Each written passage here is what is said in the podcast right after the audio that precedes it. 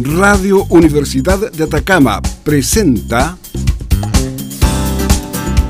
Nuevas Voces. Un programa que promueve la participación juvenil, su pensamiento crítico y el cultivo de valores para su desarrollo integral. Este programa se transmite los jueves y domingo a las 11 horas la emisora universitaria en el 96.5 del Dial FM y cuenta con el patrocinio del Fondo de Medios de Comunicación del Gobierno de Chile y el Consejo Regional de Atacama. Bienvenidos a Nuevas Voces.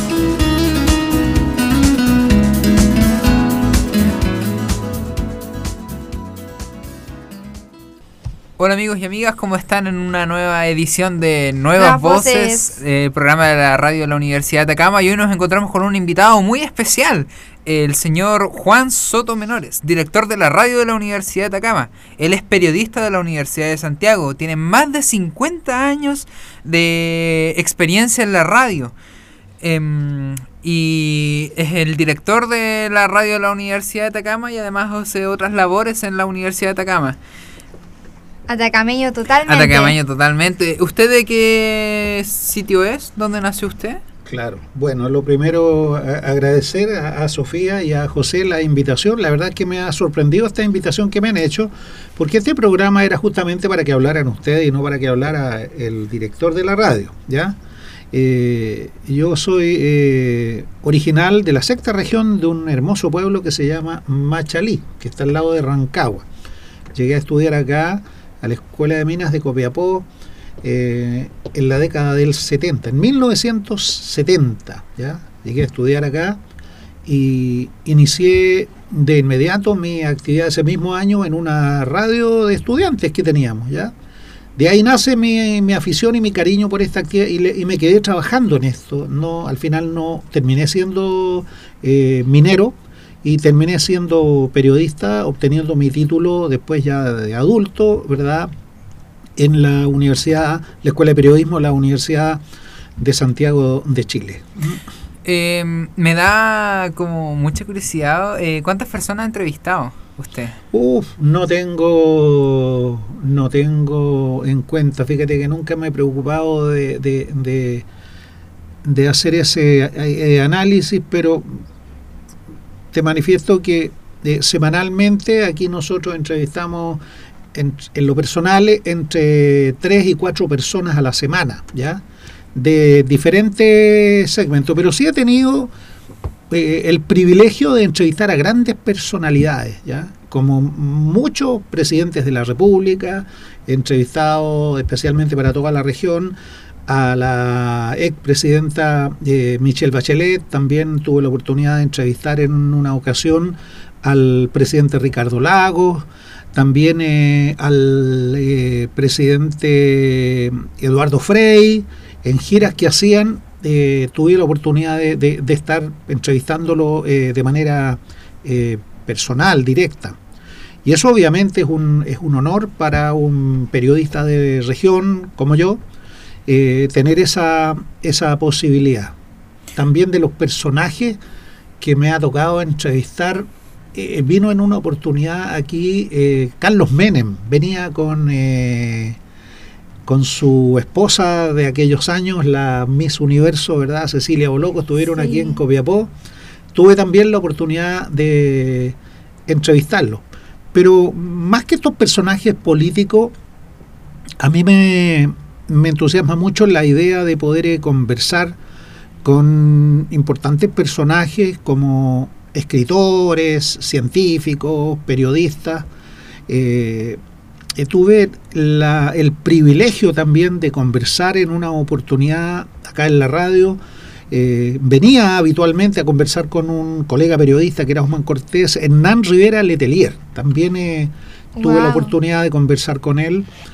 Hace muchos años también tuve la oportunidad de entrevistar a un escritor, ya eh, era muy conocido, un político, que se llamaba eh, Bolodia Teitelboim, ya era un personaje prácticamente de la, de la historia, político y, escritor. Eh, José Miguel Vara, también me recuerdo haber eh, conversado con, con, él en varias oportunidades. Bueno, y con muchas mujeres, con autoridades, con ministros de Estado, con intendentes. Bueno, esta profesión de periodista tiene una particularidad. Te permite conversar con el mismo respeto, con la misma dignidad, con personas de esta envergadura, como también de gente muy humilde, como son trabajadores, gente de la calle, dueñas de casa, ¿verdad? Que requieren el mismo trato y la, y la misma dignidad que, cualquier persona. Todos los entrevistados en realidad se les da el, trato cordial, la deferencia, el respeto obviamente eh, por sus ideas y por sus valores. Es igualitario, finalmente. Claro según mis cálculos, bueno, que tampoco es que sea muy buena multiplicando mentalmente, si consideramos que desde los primeros años que estuvo acá se entrevistaban tres personas por semana, usted podría haber entrevistado alrededor de 79.500 personas. Tú tienes un pensamiento matemático, no sé si tanto en realidad. La verdad que nunca he tomado en cuenta eso, pero no te olvides que no te olvides que se trabaja muchas veces de lunes a, a, viernes hay también un, mes de descanso al año, pero sí son muchas personas, yo he perdido la cuenta, ¿ya? Y han habido oportunidades en que aquí en la radio hemos tenido que entrevistar hasta tres personas en una mañana, ¿ya? Tres personas importantes. Ha estado afuera esperando un Ceremi, mientras conversábamos acá con un académico, con un científico o con un invitado especial. Eh, me da curiosidad saber cómo se trabaja en la radio. Mm, ¿Cómo se hace todo este tema? Eh, ¿Cómo se puede informar de esta manera? ¿Cuáles son los pasos además? Bueno, yo creo que esa pregunta se la pueden responder ustedes porque en el transcurso del proyecto que estamos desarrollando, y en ese sentido quiero agradecer al Fondo de Medios de Comunicación del Gobierno de Chile y al Consejo Regional que nos permite todos los años, no solamente a nuestra radio, también a todas las radios de la región, presentar un proyecto, postular a recursos, ¿verdad? Y con ello implementar la radio, estos micrófonos que tú ves, esos equipos, esas máquinas que se ven como bien sofisticadas, son gracias justamente a la adjudicación de estos recursos, ¿ya? Entonces, eh, el trabajo de una radio es muy diverso, ¿ya? Hay radiodifusores que tienen una radio solamente como actividad comercial. Es una empresa que pasa aviso, pone música, eh, muchas veces con locución solamente grabada, y lo que hace el dueño de la radio sale a conseguir los patrocinios, va al comercio, le ofrece la radio, le dice, mire, esta es la mejor radio, la mía es mejor que la otra, escúcheme a mí, mis precios son los mejores, y ese trabajo lo hacen, eh, también es un trabajo de la radiodifusión, el, el eh, incrementar, ¿verdad?, el conseguir los recursos. Esta es una radio eh, universitaria, cuenta con una buena parte de su financiamiento, lo aporta justamente la universidad y otro aporte también lo hace la radio a través de la obtención de, de publicidad y proyectos. ¿ya? Nosotros queremos agradecer ahí, tenemos importantes auspiciadores que por muchos años nos han acompañado, como es la Sociedad Nacional de Minería, la SONAMI, como son algunas empresas mineras como Kinross, como la compañía minera eh, Candelaria, solamente por nombrar eh, algunos, ¿ya?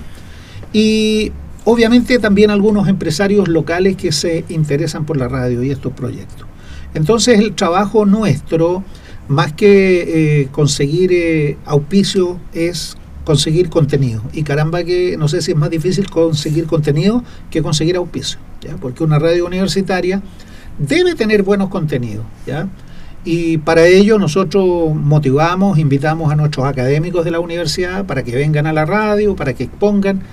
Eh, hacemos estos proyectos como lo que estamos hoy día conversando el proyecto Nuevas Voces, donde tenemos la posibilidad de escucharlo a ustedes. En lo que hacen ustedes es muy interesante porque es un aporte de jóvenes, de adolescentes, que nosotros pensamos que, mira, estos niños deberían estar solamente estudiando, dedicándose a lo suyo. Sin embargo, ustedes manifiestan sus sentimientos, sus expresiones, sus inquietudes, sus puntos de vista. ¿Cómo no va a ser interesante que la comunidad los escuche a ustedes?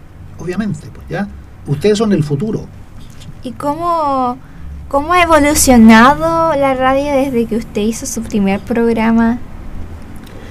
Fíjate que eh, ha sido eh, una evolución eh, gigantesca. Cuando nosotros partimos, estoy hablando año 1970, la estructura de la radio era muy parecida a lo que tú ves acá. Una sala de locución que tenía un blindaje para evitar el, que tener una buena acústica, hablemoslo así, ¿ya? no con estos elementos que tenemos acá, que son tan modernos. En esa época le colocaban cajitas de huevo ahí a la, que igual se siguen usando hoy en día las cajitas de huevo como aislante para cumplía, incluso estos nuevos elementos vienen eh, con, la forma de la cajita de huevo algunos. ¿ya? Eh, teníamos la sala de control al otro lado, estaban los micrófonos acá y al otro lado la consola donde el operador eh, hace las mezclas. En aquellos años utilizábamos las tornamesas y utilizábamos los reels, como este que ustedes ven aquí, que tenemos prácticamente como decoración una grabadora de carrete. Y era muy heroico porque no había sistema, no existía la computación y todo se hacía a mano. La radio transmitía desde las 7 de la mañana hasta las 12 de la noche y teníamos que tener obligatoriamente un locutor acá y un radiocontrolador. Se hacían tres turnos al día. ¿ya? Eh, tengo una duda. ¿Usaban discos de vinilo o algo? ¿Y cómo se graba el sonido con micrófono literalmente puesto arriba de las máquinas? El disco de vinilo era, el, e, era la fuerza de la radio. Nosotros tenemos una discoteca que se las voy a mostrar cuando ustedes eh, se vayan para que la conozcan. La verdad es que hoy día está un poco encajonada esa discoteca de vinilo pero era una eh, gran discoteca con música de todos los géneros, con folclore, jazz, música clásica, música moderna, y se tocaba eh, disco a disco, ¿ya? Teníamos un programador, cada uno de nosotros hacía su propio programa, que consistía en que yo buscaba la música, ¿ya? Buscar la música significa iba a la discoteca, sacaba los discos, como ¿verdad? Los, archivos, ¿no? Correcto, como los archivos los buscaba, voy a tocar este, y sacaba el álbum. El álbum tiene 16 temas. Sí, eh, máximo. Claro, como también los discos 45 que tienen un tema por cada pues, lado. Es como un single. claro, ese es el famoso single, 45. Y íbamos programando en una hoja, escribíamos el nombre del tema. Por ejemplo, si estuviéramos en la época actual, eh, ya yo tocaría, por decirte, voy a tocar folklore, ¿ya? Y colocaba canción número uno, ¿no es cierto? Eh, qué pena siente el alma, autor Violeta Parra, intérprete Violeta Parra. Eh. F17A5. ¿Qué significa F17? Por decir, era el número de catálogo que tenía en la discoteca. El disco tenía un catálogo que se llama F17. Y el 15 era el lado o A5, ¿ya?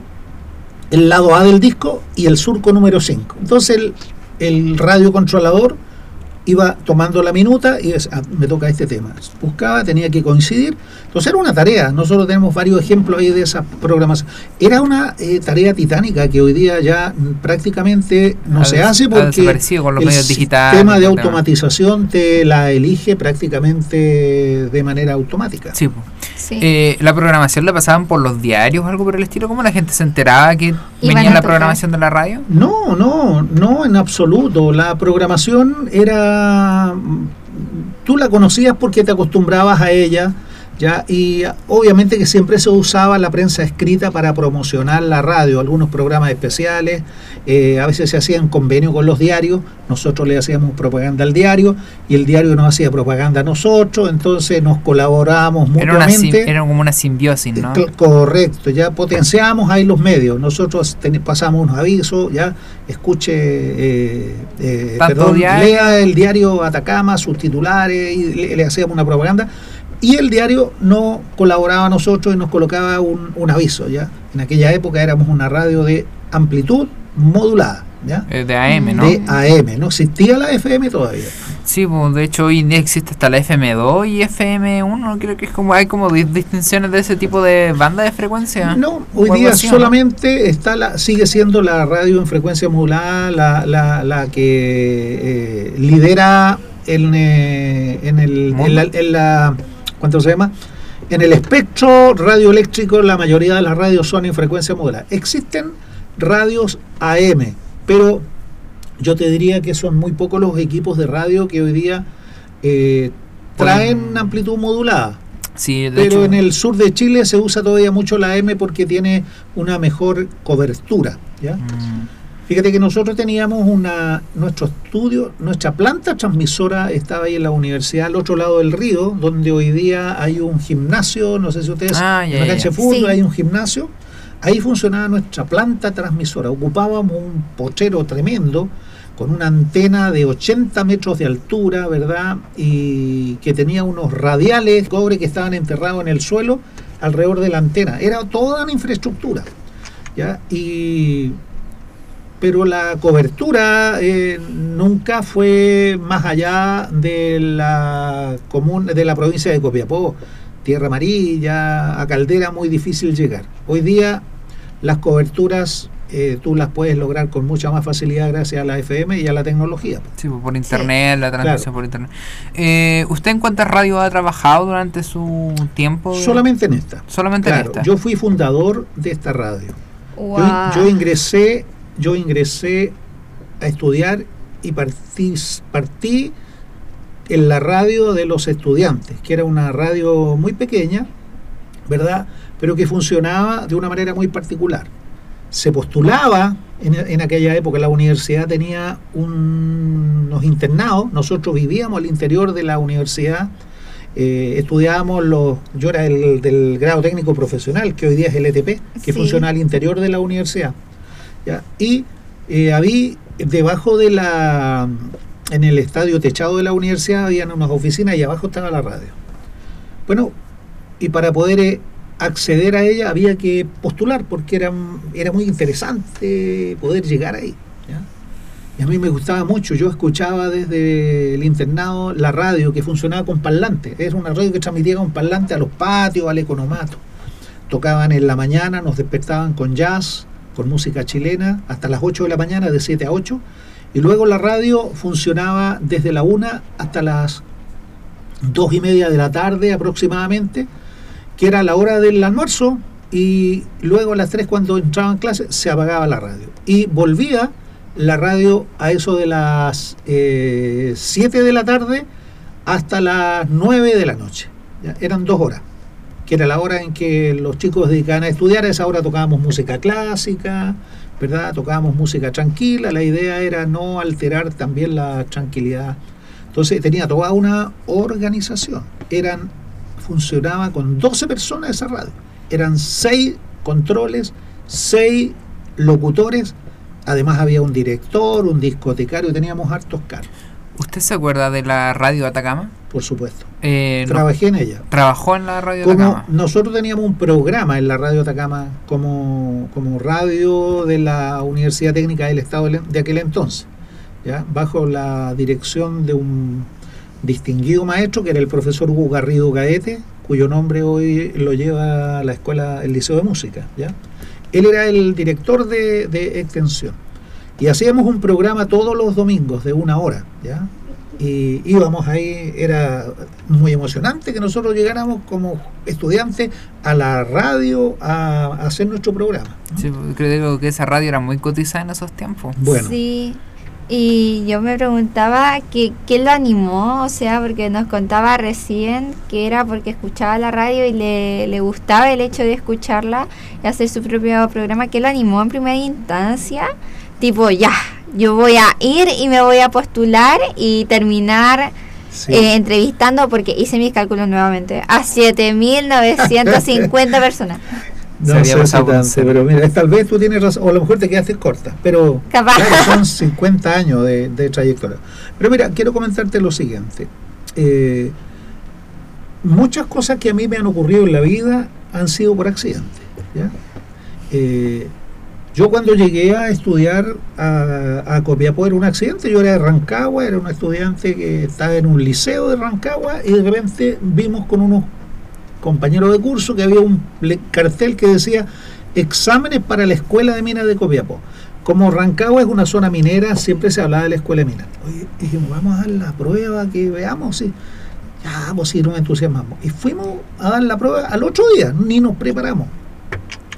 Y con gran sorpresa, una vez que dimos la prueba, como al mes siguiente, yo me acuerdo, ya estaba terminando el año, me llega una carta a la casa donde dice que había quedado aceptado en la escuela de minas de Copiapó. Pero no está dentro de mi expectativa irme porque yo vivía tranquilamente con mi familia en un pueblo tranquilo, con un buen pasar. Pero cuando a ti te llega una carta y te dicen has sido aceptado y eres un chico de 16 años, una cosa así, claro, dije yo, La sorpresa enorme. me voy. Mi papá me dijo, ya yo te apoyo, mi familia también, mi mamá se puso a llorar porque yo era eh, uno de sus hijos más regalones, pero me vine, ¿ya? Entonces eso, pero fue casi accidental, no lo planifiqué ni lo pensé, fue una decisión de un día hacia otro. Cuando llegué al, a Copiapó, me instalé ahí en el internado, comenzó mi vida y escuchaba todos los días que tocaban música y escuchaba como en la radio se leía el horóscopo, se leía el diario, eh, se hacían programas y me gustaba, yo eh, quería ser parte de ese equipo, yo dije, pero lo que me gustaba no era la locución. Yo quería ser radio controlador. Me gustaba porque los radiocontroladores ponían los discos, ¿ya? y cuando partía el disco, le dan una vueltecita y esperaban que hacían lo que hace Luis Vega acá, ¿ya? Eh, pero esa época era mucho más activa la labor del radiocontrolador.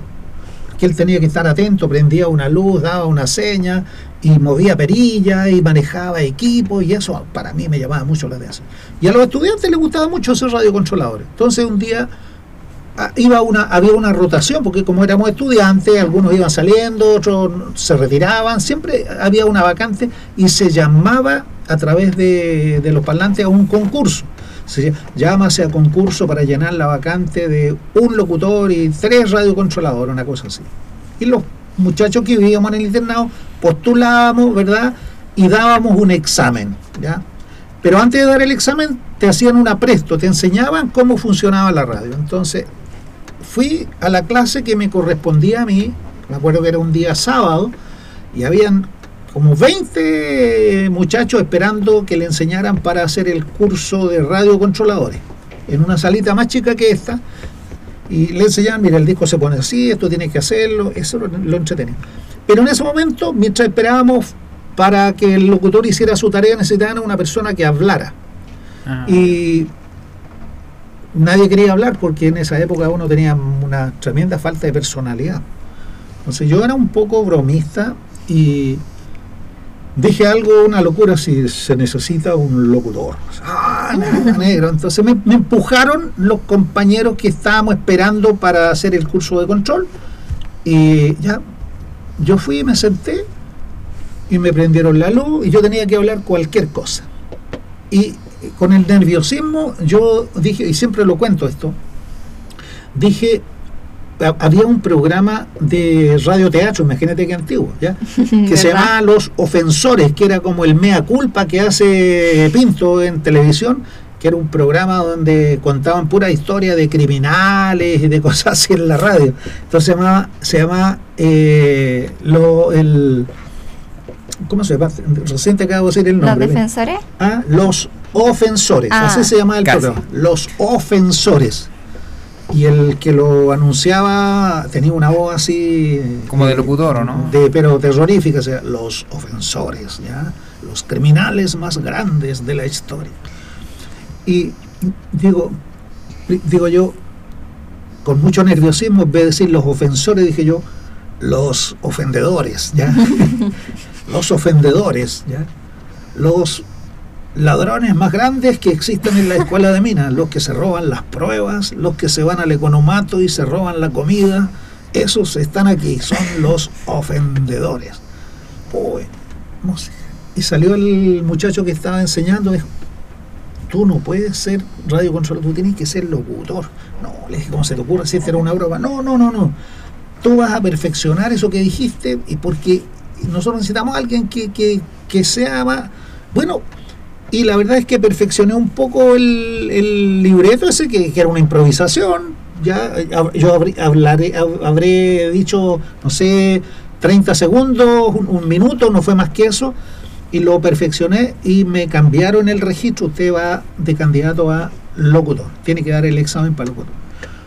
Bueno, y di el examen, quedé aprobado, y el resto de historia, pues ya eh, fui evolucionando, y era una radio de estudiantes que funcionó durante eh, la época, fíjate que esta radio viene del año 1946, Uf, esta radio de estudiantes. Y recién el año 1974 se convirtió en una emisora de radio, ya con una planta transmisora se podía sintonizar en un receptor. Yo participé de todo ese proceso, ¿ya?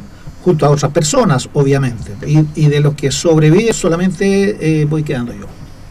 Wow. Pero sobreviven, me refiero. Sí, pues trabajando en el sector. Radio, claro.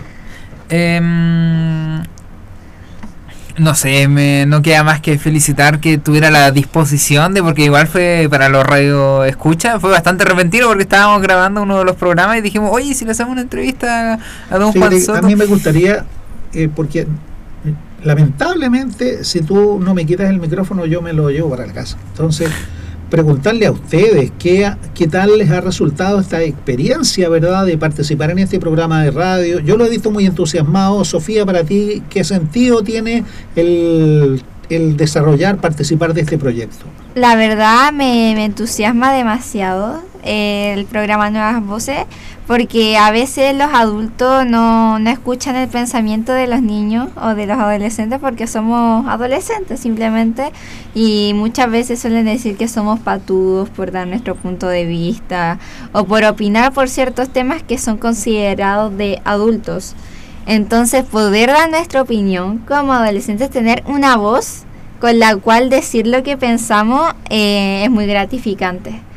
Y no solamente yo, porque somos bastantes niños del colegio que venimos a hacer estos programas de radio y que pueden dar su punto de vista. Incluso podríamos hablar tres grupos de un mismo tema, pero dar de diferentes opiniones al respecto y que todas sean respetadas me, me fascina. Correcto. Qué interesante. Me gusta mucho escucharlos a ustedes cuando tienen esa capacidad de expresión y en ese sentido de bueno, junto con felicitarlo porque un, es una eh, aptitud que ustedes tienen como persona, también el apoyo ahí de los, de los profesores. Y para ti, José, ¿cuál es el sentido que tiene este programa? Eh, a mí me ha servido mucho para poder expresarme de mejor manera, ¿no? Y ese sentimiento de que hay personas, quizás en toda la comuna, que te escuchen hablar, es bastante gratificante, puesto que a mí siempre me ha gustado eh, hablar a las personas, salir adelante. Por ejemplo, en mi escuela básica fui presidente del centro de alumnos y cosas así. Siempre he tenido esa buena capacidad de poder hablar entre los demás y poder dar mis puntos de vista y opiniones, ¿no? Como dice Sofía, poder abrirse al mundo y que las demás escuchen tus opiniones. Además que es bastante bonito decir que vienes a la, a la radio a grabar programas sobre cultura. Es algo, un tema de conversación interesante para decir en una comida familiar, cosas por el estilo.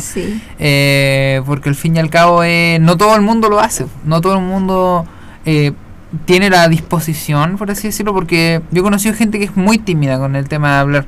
Entonces también quiero yo dar el ejemplo de que no es tan complicado, de que no es difícil, de que la gente puede venir, eh, sumarse a estos proyectos de radio, proyectos escolares, por ejemplo, mis compañeros, y que vengan más adelante a hacer más programas, eh, que se den a conocer la voz, que dejen esa timidez de lado, ¿no? Como inspirarlos desde el punto de vista de mi experiencia, ¿no? Al fin y al cabo soy solamente un joven de 17 años de, una escuela de Copiapó, no soy muy destacable, pero es como tratar de dar la experiencia para la comunidad para que más jóvenes eh, aspiren a esto, ¿no? Que es tan bonito. Pero qué hermosas palabras. Yo, como hombre viejo, ya me emociono cuando los escucho, porque eso me llena de esperanza, ¿ya? Y saber que vamos por buen camino, que ustedes como jóvenes tienen opinión, ¿verdad? Son capaces de sustentar un, defender una idea a través de los argumentos. No me gustaría ver a los jóvenes eh, eh, peleando, ofendiéndose, ¿verdad? Eh, a través de la violencia, sino que discutiendo con palabras, con argumentos, ¿verdad? Con principios tan importantes como la tolerancia, el respeto a las ideas de los demás, el capaz, la posibilidad de conversar estos temas, aunque sean ideas diferentes. Es muy rico. Tú te enriqueces mucho cuando tienes una persona que piensa diferente, pero puedes conversar con ella te enriqueces, obviamente te vas retroalimentando. Y eso es bueno, y ese es el sentido que tiene este programa. Fíjate que nosotros guardamos muchos recuerdos de estudiantes de la universidad que trabajaron en la radio, así y venían igual que ustedes a hacer sus proyectos. Son grandes personas porque la radio les abre un espectro más de, de posibilidades eh, le desarrolla esas habilidades blandas que a veces los profesionales no la tienen y van al mundo del trabajo con mucha capacidad, con mucha intelectualidad, ¿verdad? Pero no tienen esa capacidad para desarrollar sus ideas. Un claro ejemplo de usted, que al parecer también fue uno de nosotros. Igual. ETPino de corazón. Exactamente, con mucho orgullo. Sí. Y como usted decía, no, no le gustaba ser locutor, pero al final se impulsó y mire dónde está ahora, 50 años de trayectoria. fue nada más que eh, por, eh, como te digo, por un accidente, porque no era mi propósito estar acá. Y yo lo que venía era a, ser un, un ingeniero de mina, un técnico de mina, y me quedé en la radio.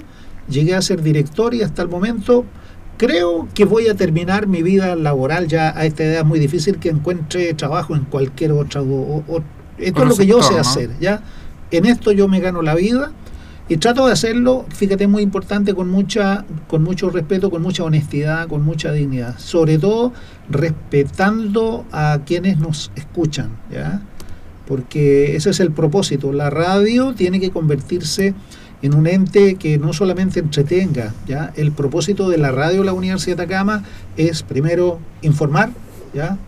Eh, entretener, pero por sobre todas las cosas educar.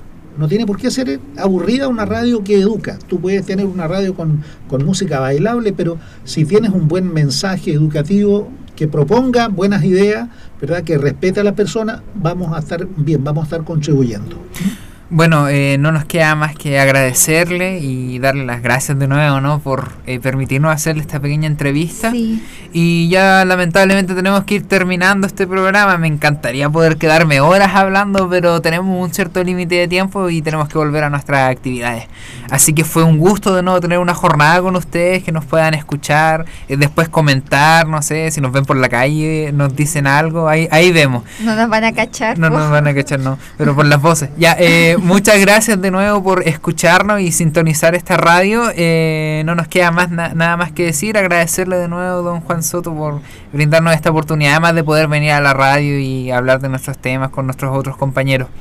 Eh, yo fui José Pablo Jiménez. Yo soy Sofía Naranjo. Y este fue el programa Nuevas Voces de la Radio de la Universidad de Atacama.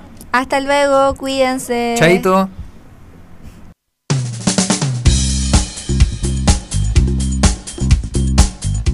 Radio Universidad de Atacama presentó